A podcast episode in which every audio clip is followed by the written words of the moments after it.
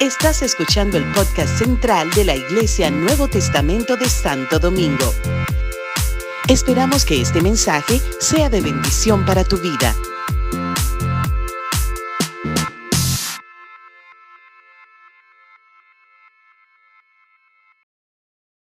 Bueno, pues vamos a recibir con un fuerte aplauso a la pastora Jessica Castillo.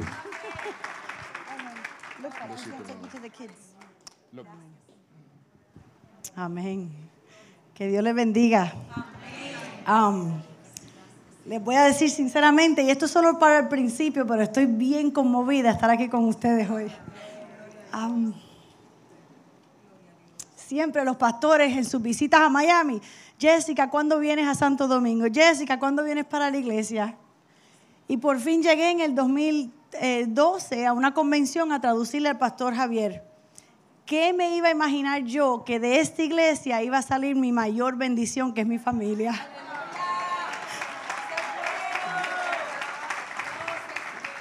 Pero no es tan solo esos dos caballeros, sino es que yo miro y hay tantas personas, tres hermanas bellas con su mamá que me recibieron por primera vez cuando yo vine ese primer viaje.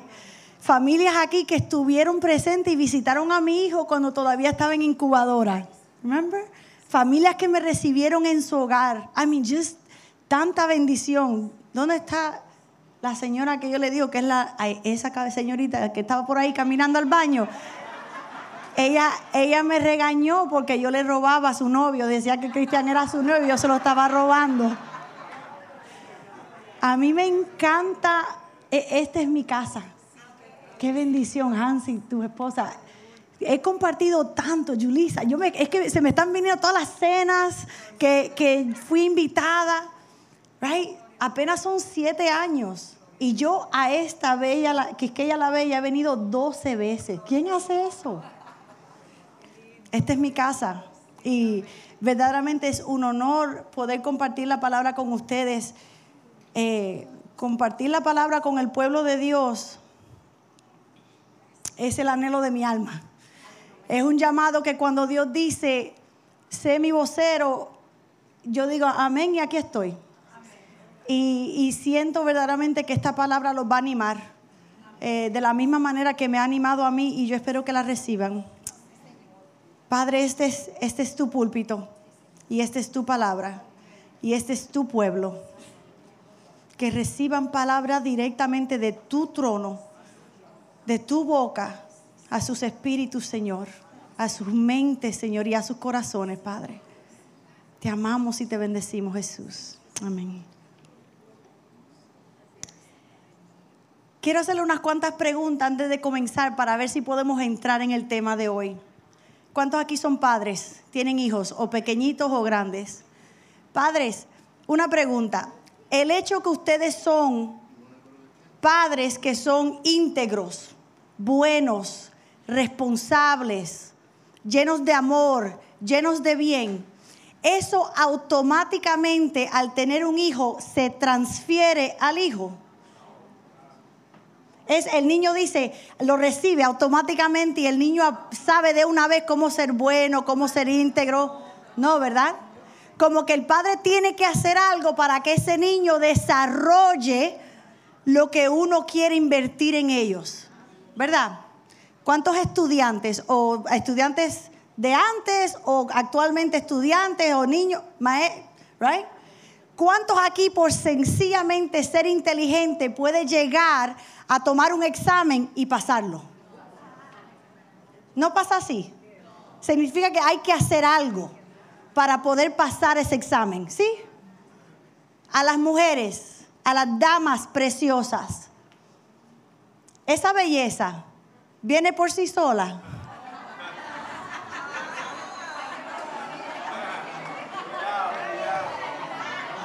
Escuchen. Ah, ya lo puse a hablar. Mi mamá tiene un dicho que mi mamá tiene un dicho que la belleza es por dentro. Pero la belleza de afuera hay que provocarla. Y hay veces que en broma mami me dice, "Ay, mira, amanecí con el bonito hoy." Lo que quiero llegar es que nada pasa simplemente porque pasa. muchas cosas y casi todas las cosas hay que causar, hay que provocar que pasen. Y quiero compartirles unos cuantos versos y después una historia donde el Señor en esta mañana dice que cada una de ustedes, personas aquí, pueblo de Dios, tiene un propósito por el cual fueron creados. ¿Cuántos dicen amén? Nadie aquí en la casa de Dios fue creado por gusto. Nadie. Aquí cada quien tiene un propósito en el cual tienen que vivir y en el cual tienen que completar que Dios se lo ha diseñado desde el principio y desde el fundamento de la tierra. Amén. Pero haciendo la misma pregunta, ¿cuántos creen que ese propósito se va a cumplir sencillamente porque se va a cumplir?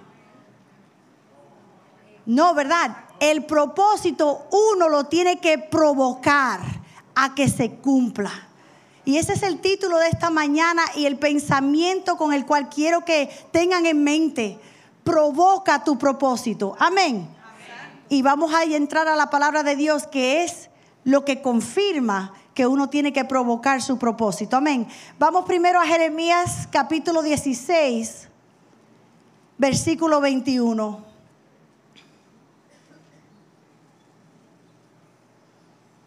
¿Cuántos aquí saben que todo el mundo sabe que hay un Dios? Aún al que lo niega, está negando algo que saben que existe.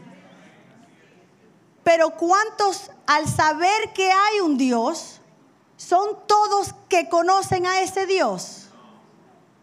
Saber que hay un Dios es una cosa, conocer a ese Dios es otra. Amén.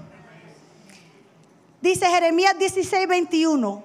Por tanto, he aquí les enseñaré esta vez, les haré conocer mi mano y mi poder, y sabrán que mi nombre es Jehová. Muchos de nosotros sabíamos que había un Dios antes de convertirnos, pero no conocíamos a ese Dios. Y un día destinado para cada uno de nosotros, Dios dijo, voy a hacer que tú conozcas que yo soy Jehová voy a hacer que tú conozcas mi mano y mi poder. ¿Cuántos aquí tienen testimonios poderosos? Una petición que salió de lo más profundo de tu corazón, de tu ser, clamaste a tu Dios, tu Dios poder. Cumplió y te respondió y ese día tú conociste su mano y su poder. El hecho que hay un Dios no es suficiente él vio la necesidad de hacernos conocer su mano y su poder. Él provocó ese conocimiento en nosotros. ¿Me están entendiendo? Dios dice, yo sé que existo, pero la creación, mi pueblo, tiene que saber que yo existo. Y de la manera que mi pueblo va a saber que yo existo es cuando yo me manifiesto en poder y en gloria sobre sus vidas. Cada uno de nosotros, si no tienen un testimonio, el hecho que somos salvos es la mano y el poder de Dios. De que todos aquí merecedores de infierno, no vamos al infierno, sino que vamos a pasar la eternidad con nuestro Dios. Eso solo el poder de Dios lo puede cumplir. Miren otro verso que dice en Isaías 61, 11. ¿Cuántos aquí le gusta tener un jardín, sembrar una semillita y ver que nazca y ver esa vida? Hay muchos que dicen, soy yo, soy yo. Pero una pregunta, ustedes compran la semilla y la tienen en la casa, ¿van a ser por sí sola? Hay que trabajarla, hay que prepararla, hay que enterrarla, hay que hacer algo, hay que provocar esa vida que está en esa semilla. ¿Sí o no? Isaías 61:11 dice, porque como la tierra produce su renuevo y como el huerto que hace brotar su semilla.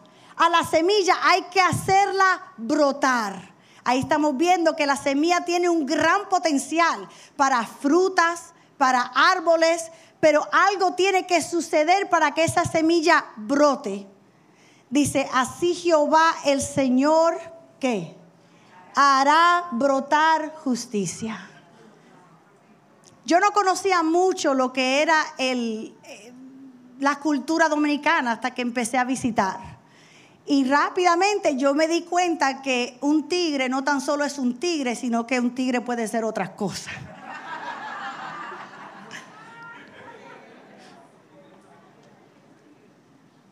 Y mi esposo, en ese entonces mi novio, me decía lo que Dios ha hecho con este tigre. Y sigue haciendo, me dice. ¿Cuántos aquí, si tomamos un momento de pensar en nuestro pasado, se nos cae la cara de vergüenza? Yo soy la primera de ver mi vida antes de Jesús, mi rostro se cae de vergüenza, de pena, de ver mi vida en pecado. Y de poder un día venir y declarar delante de ustedes que el Señor hizo brotar justicia en mí. Que cada uno de ustedes Jesús ha brotado justicia en cada uno de ustedes. Somos buenos porque Dios ha causado eso en nosotros. Nadie aprende, somos buenos, ni uno, dice la Biblia. Pero el hecho que aprende, hemos aprendido a hacer el bien, hemos aprendido a amar, a pesar si nos aman o no. Eso solo viene de Dios. Él ha causado eso en nuestras vidas. Vemos que un Dios poderoso, aun cuando habló a la creación, Él pudo simplemente no tener que hacer algo, pero aún la creación, Él causó que esa creación se creara. Nosotros, para ser justos, Dios tuvo que causar y brotar eso en nosotros.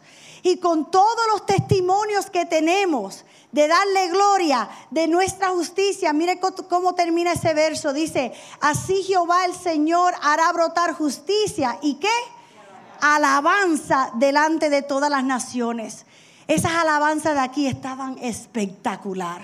Si yo pudiera meterlos a todos en una maletica y llevármelos para Miami. Pero esa alabanza, esa necesidad de levantar las manos y decir gracias Señor. Gracias porque tú has cambiado mi lamento en baile. Tú has cambiado en gozo mi dolor. Esa necesidad que hacemos, levantamos las manos, que cantamos, que nos ponemos de pie, que le tenemos que contar al prójimo, mira lo que Dios ha hecho en mi vida. ¿De dónde viene eso? De Dios. Él causa que esa alabanza, esa gratitud salga de los más profundos de nosotros. Vemos en estos versos que Dios no se cansa de provocar algo en nosotros y en su creación. Él nos está dando un ejemplo que para que algo se dé, tiene que haber una acción, una causa para el propósito. Amén. Vamos ahora al Salmo 143, versículo 8. Y aquí cambia el panorama un poquito porque ahora es el salmista pidiéndole a Dios algo. Miren el Salmo 143, 8 como dice. Hazme oír eso me llamó la atención la primera vez que yo lo leí.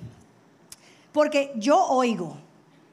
Pero la petición de que tengo que pedir, hazme oír, me sonó un poquito, no entiendo.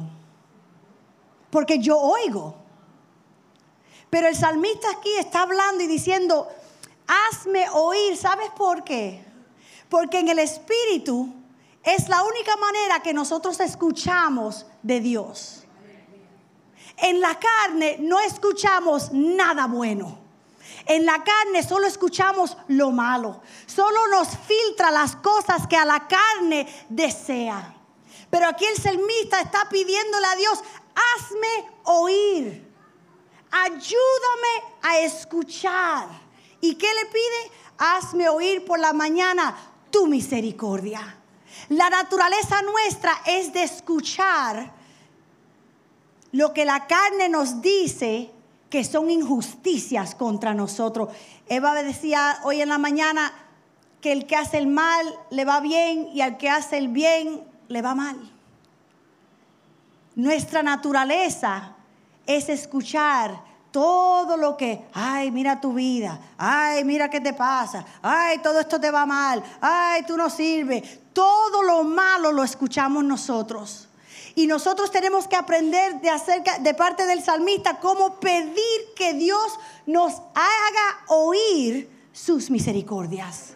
Porque si ponemos este oído y lo afinamos a Dios, Él siempre te dice, yo te salvé, yo te he cambiado, yo tengo propósito contigo.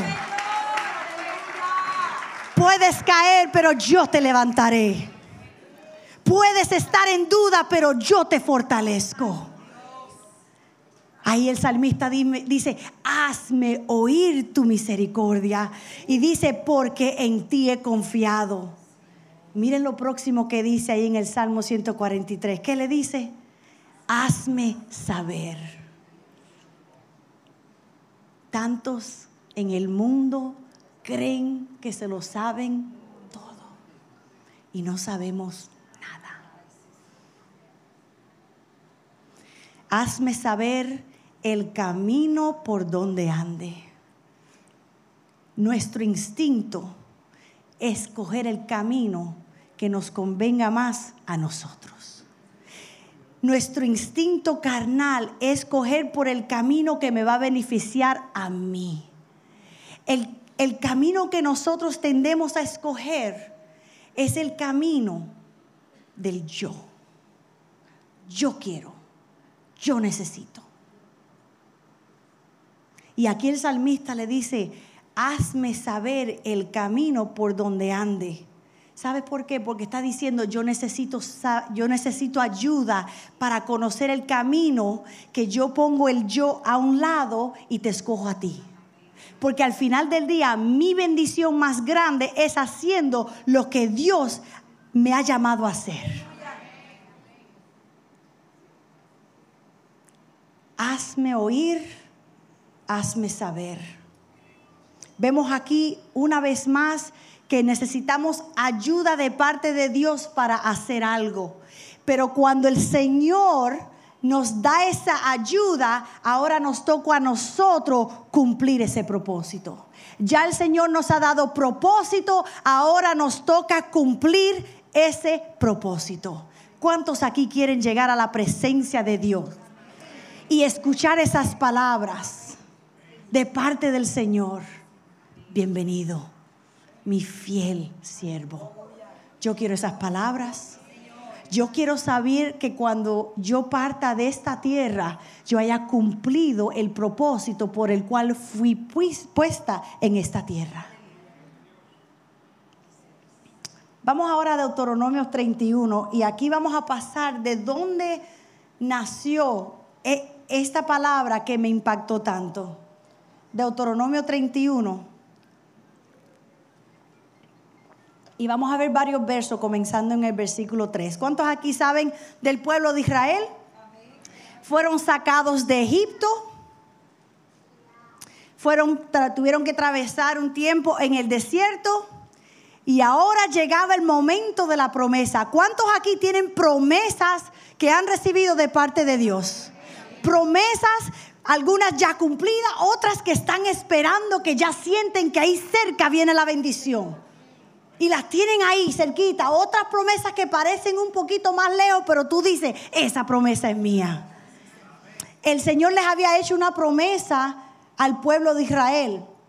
Y en el versículo 3 vemos aquí que Moisés está a punto de pasarle la batuta a Josué. Ya Moisés había cumplido con su propósito y Dios le dice, hasta aquí llegas tú. Y ahora comienza el propósito de Josué con el pueblo de Israel. Amén. Dice, Jehová tu Dios le está hablando aquí Moisés al pueblo, dice, Jehová tu Dios, Él pasa delante de ti, Él destruirá a estas naciones delante de ti. ¿Cuántos han enfrentado gigantes en su vida? Gigantes financieros, gigantes de salud, gigantes en contra de sus matrimonios, gigantes en contra de sus hijos. Cuán bello es escuchar que Dios mismo va a destruir esos gigantes que están delante de nosotros. ¿Cuántos aquí han escuchado la voz de Dios que dice, yo voy delante de ti? Muchas personas me preguntan a mí que por qué yo escogí un esposo tan grande. Yo digo, porque si Él va delante de mí, yo no tengo de qué preocuparme. Pero conocen ese sentimiento de sentirse seguro, de saber que pase lo que pase, Dios está contigo, que tú estás agarrado de la mano de un Dios poderoso. Y él dice, me dicen, yo no, yo nunca he entrado, eh, me fascinan los deportes, la competencia, pero yo nunca he sabido antemano o conocido antemano que voy a ganar en una competencia. Y uno entra con la expectativa de que va a ganar. Hay veces que uno ve al oponente un poquito débil y dice, ah, ese me lo llevo yo, ¿verdad? Pero uno nunca tiene esa certeza. Yo me imagino un boxeador, un, un luchador, que tienen que enfrentarse y no sabe si va a ganar, pero va a recibir sus golpes. ¿Tú te imaginas entrar en una pelea sabiendo que vas a ganar? ¿Quién no entra confiado? Si ya está declarado que vas a ganar, ¿quién no entra confiado? Y esa es la vida que Dios ha preparado para cada nosotros. Pasemos lo que pasemos, nosotros ganamos. ¿Saben por qué? Porque somos victoriosos, porque Dios es victorioso. Entonces aquí le está diciendo, mira Israel, tú vas a entrar ahí, vas a pelear peleas pero Dios los destruirá. ¿Y qué? Las heredarás. Hay una herencia que significa esto va a ser tuyo. Josué será el que pasará delante de ti como Jehová ha dicho. Quiero que se acuerden de esas palabras que el pueblo de Israel ya había declarado Dios que iba a heredar la tierra prometida. ¿Se acuerden? Acuérdense de eso porque más adelante lo vamos a ver. Brincamos a otra, ahora al verso 6.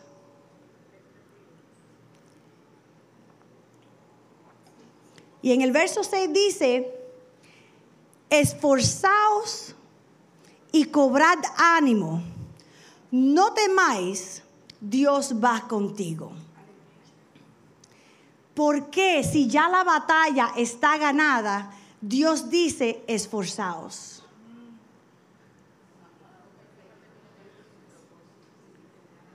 ¿Sabe por qué? Porque hay veces como seres humanos decimos, ay, ya esto se va a dar, ¿so para qué?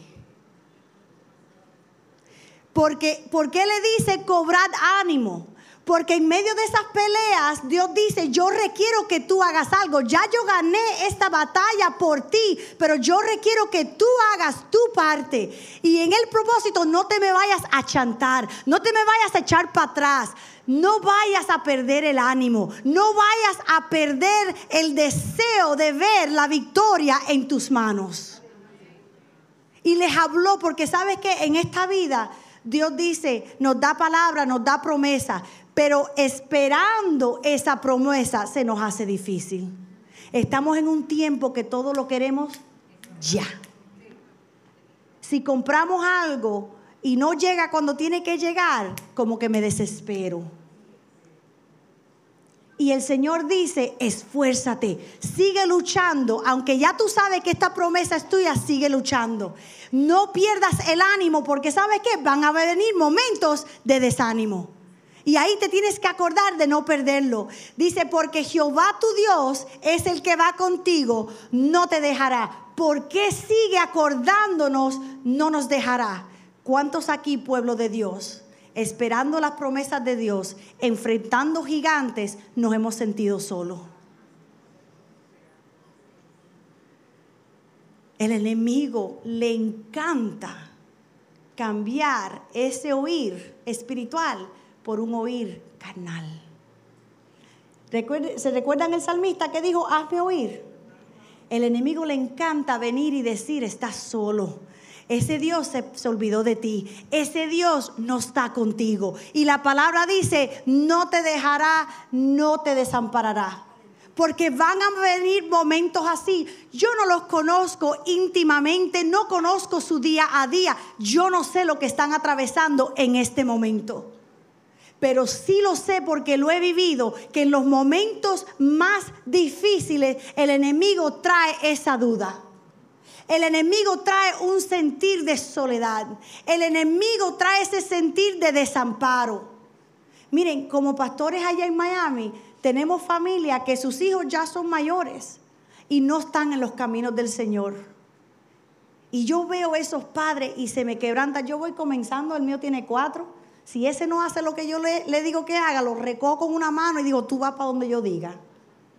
Pero veo un adulto, una, una mamá y un papá que sus hijos tienen 20, 30, 40 y sus corazones quebrantados porque no están en los caminos del Señor. Son momentos que esos padres claman a Dios y dicen, Señor, ¿hasta cuándo? Y el Señor les dice, no estás solo tus hijos no están solos. Tus oraciones se están escuchando. Yo estoy aquí peleando esa batalla. Yo estoy aquí defendiendo y protegiendo a tus hijos hasta que ellos lleguen. Tú sigue confiando, tú sigue esperando, tú sigue clamando las promesas que Él te ha dicho que ya vas a heredar. Esa pelea ya está ganada, pero hay que mantenerse esforzándose y cobrando el ánimo. Y ahora vemos en el verso 7 que Moisés, hablándole al pueblo, se cambia y se dirige a Josué. Y a Josué, ¿están entendiendo que Josué iba a ser ahora que iba a tomar el mando? Que iba a tomar la batuta de parte de Moisés. Moisés era la cabeza de Israel caminando delante de ellos, dirigiéndolos. Y ahora le toca a Josué tomar ese papel, tomar esa función. Y qué interesante las mismas palabras que le dice a Josué, un hombre de Dios. Le dice a Josué, esfuérzate y qué? Anímate, porque tú entrarás con este pueblo a la tierra que juró Jehová. ¿Saben qué? Líderes de iglesia, cabezas de familia. Cuando nosotros estamos cumpliendo nuestro propósito, en nuestro llamado de Dios como líderes en la iglesia, como padres de familia, van a venir momentos que nos tenemos que esforzar. Van a venir momentos donde posiblemente perdamos el ánimo. Eso no es tan solo para el pueblo, eso es para los líderes también.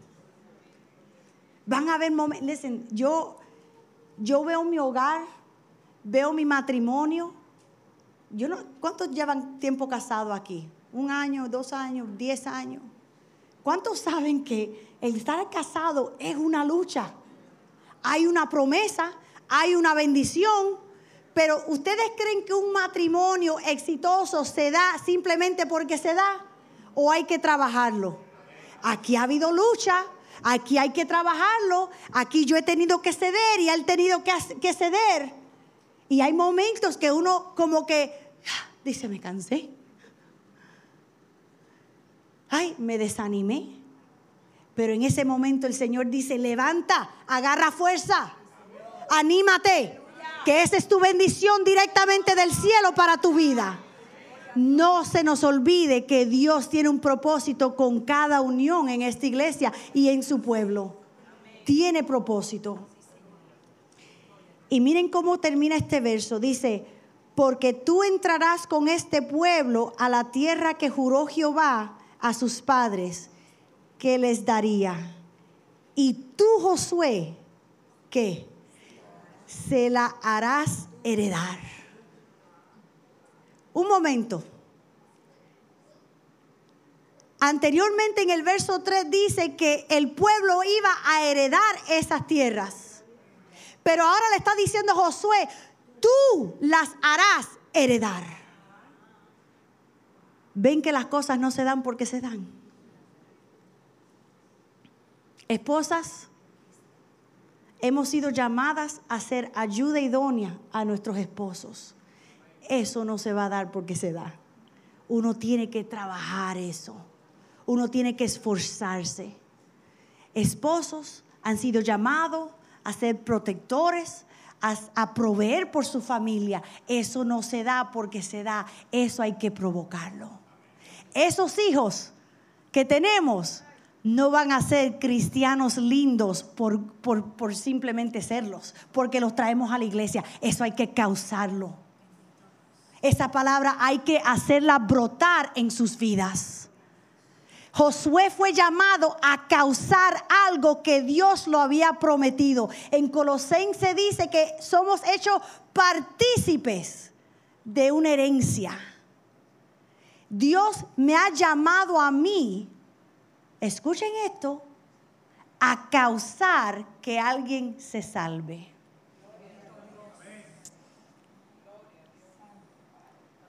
Significa que cuando yo estoy en el trabajo, y yo hablo una palabra de fe y esa fe es sembrada en ese corazón y en su debido tiempo Dios causa que esa fe brote, yo fui parte de que se cumpliera esa salvación.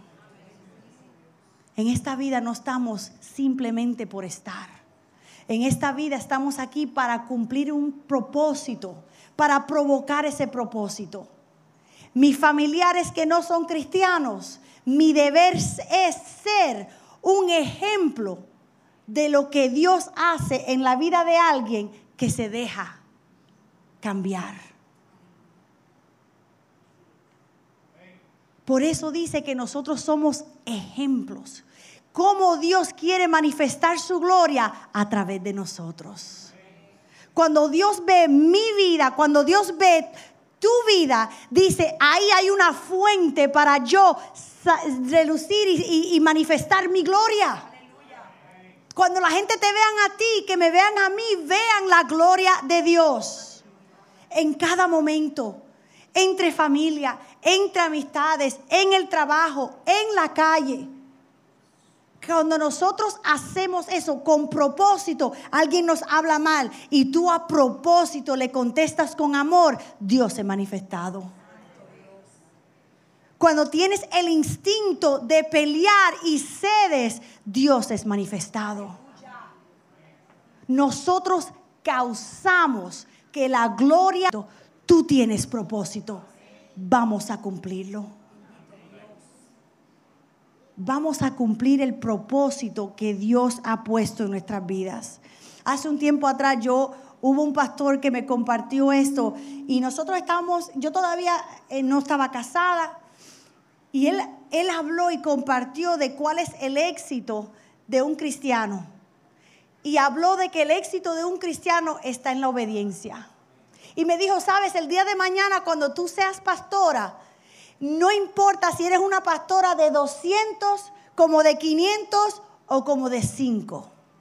Mientras que tú estés cumpliendo tu propósito en obediencia, ahí hay éxito.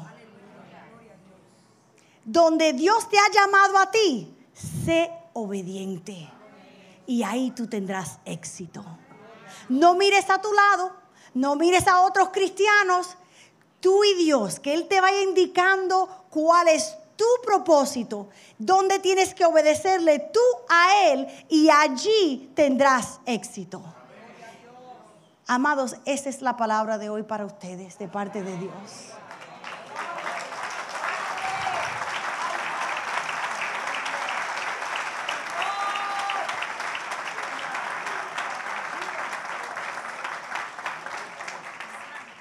Dios nos ha hecho partícipe. ¿Saben lo que es eso? Es una invitación. Y hay de nosotros que rechacemos una invitación tan divina, porque ya estamos equipados para hacer todo lo que Él nos ha llamado a hacer. Ahora toca tomar el paso adelante, paso de fe, paso de esfuerzo, paso de ánimo y decir, voy a provocar mi propósito que se cumpla. Amén. Amén.